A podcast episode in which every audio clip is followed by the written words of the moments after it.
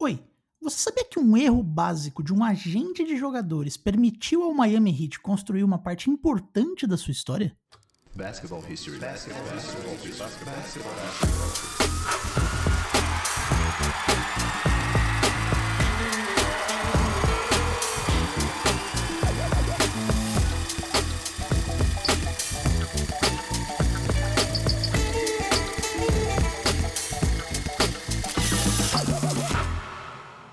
é o Histórias do Basquete, um podcast que duas vezes por semana vai relembrar algum fato marcante que aconteceu na modalidade. Eu sou o Renan Ronch e eu também estou no TikTok contando essas histórias. É só procurar esse mesmo nome, Histórias do Basquete, por lá que você vai me encontrar.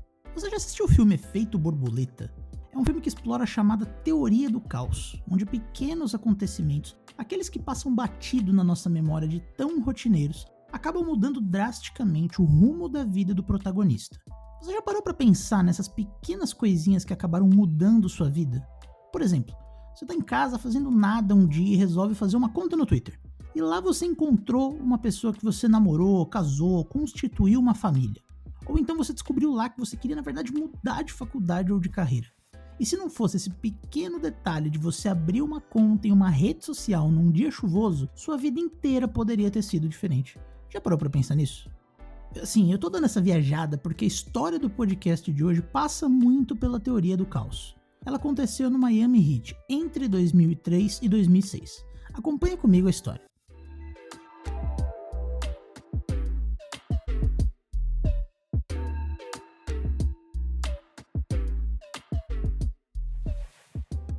Em 2003, o Heat tinha no elenco um armador de 28 anos chamado Anthony Carter.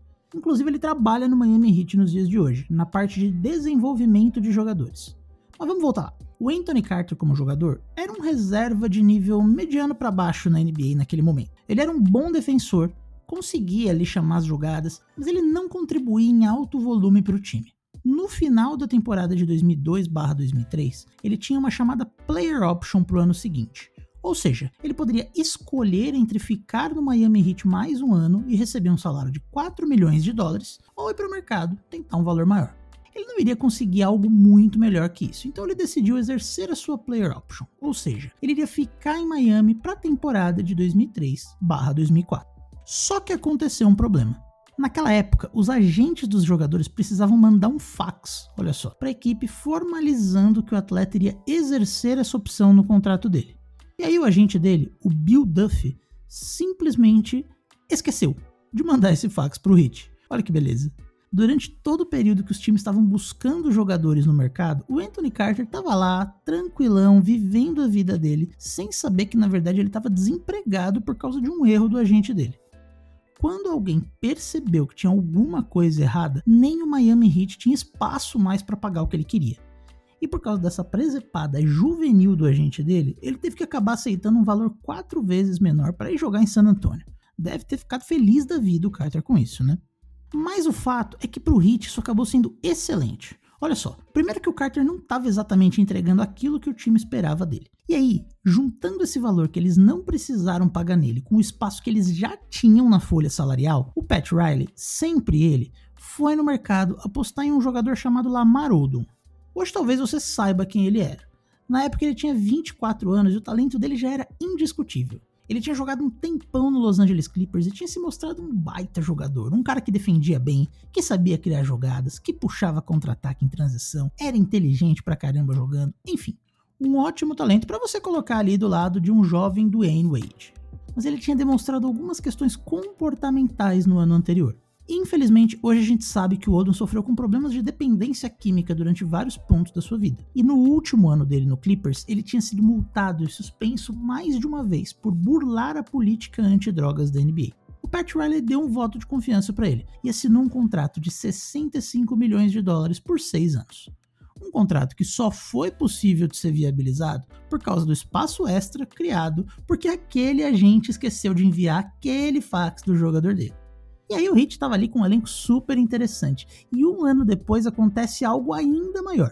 Depois das finais de 2004, que foi entre Lakers e Pistons, que foi o campeão daquele ano, a situação do Shaquille O'Neal em Los Angeles estava insustentável. precisa de um episódio inteiro para falar de todos os conflitos internos, mas basicamente o Lakers estava uma zona.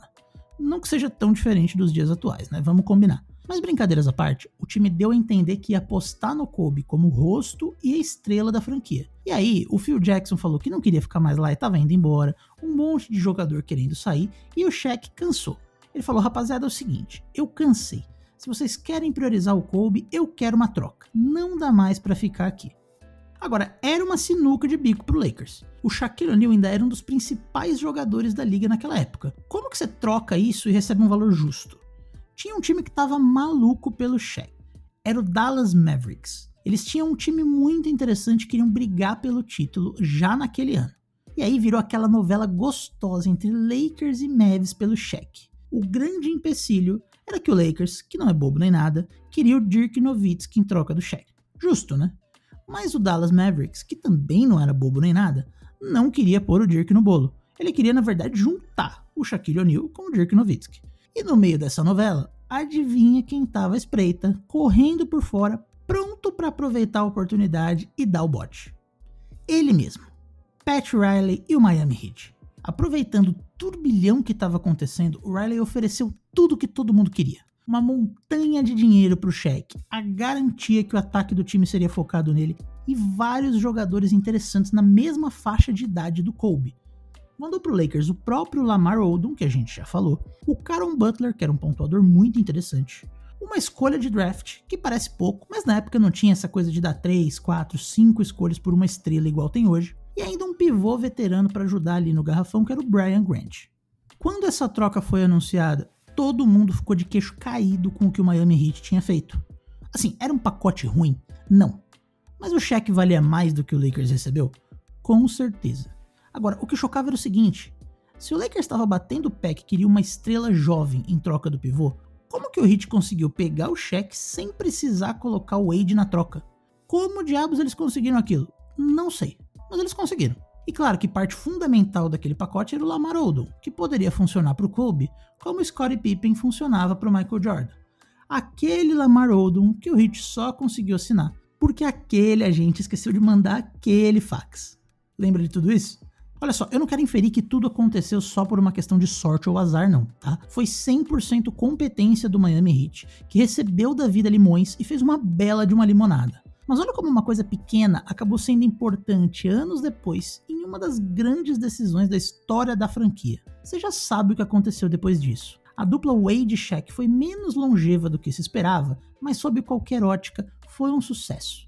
O Shaq ficou em segundo lugar na corrida do MVP e bateu nas finais de conferência no seu primeiro ano em Miami. No segundo, juntos, eles foram campeões da NBA, em cima do Dallas Mavericks. Lógico que tinha um timaço, mas acabou ficando sem Shaq e sem título naquele ano. E olha, vou te falar um negócio. Pro Lakers a coisa acabou não ficando ruim também não, viu? Porque o Lamar Odom acabou sendo peça fundamental nos dois títulos que eles conquistariam entre 2009 e 2010 praticamente todo mundo saiu ganhando, menos o coitado do Anthony Carter, que nem teve culpa da cagada que o agente dele fez. Em 2018, Carter voltou para o Heat e trabalha lá desde então. Ele faz parte do time que foi vice-campeão da NBA na bolha, quando perderam para Lakers já com outra geração em quadra. Mas de qualquer forma, ele conseguiu voltar e fazer parte para manter a cultura vencedora do Miami Heat no mais alto nível de basquete do mundo. Pelo menos uma compensação pelo que aconteceu no passado.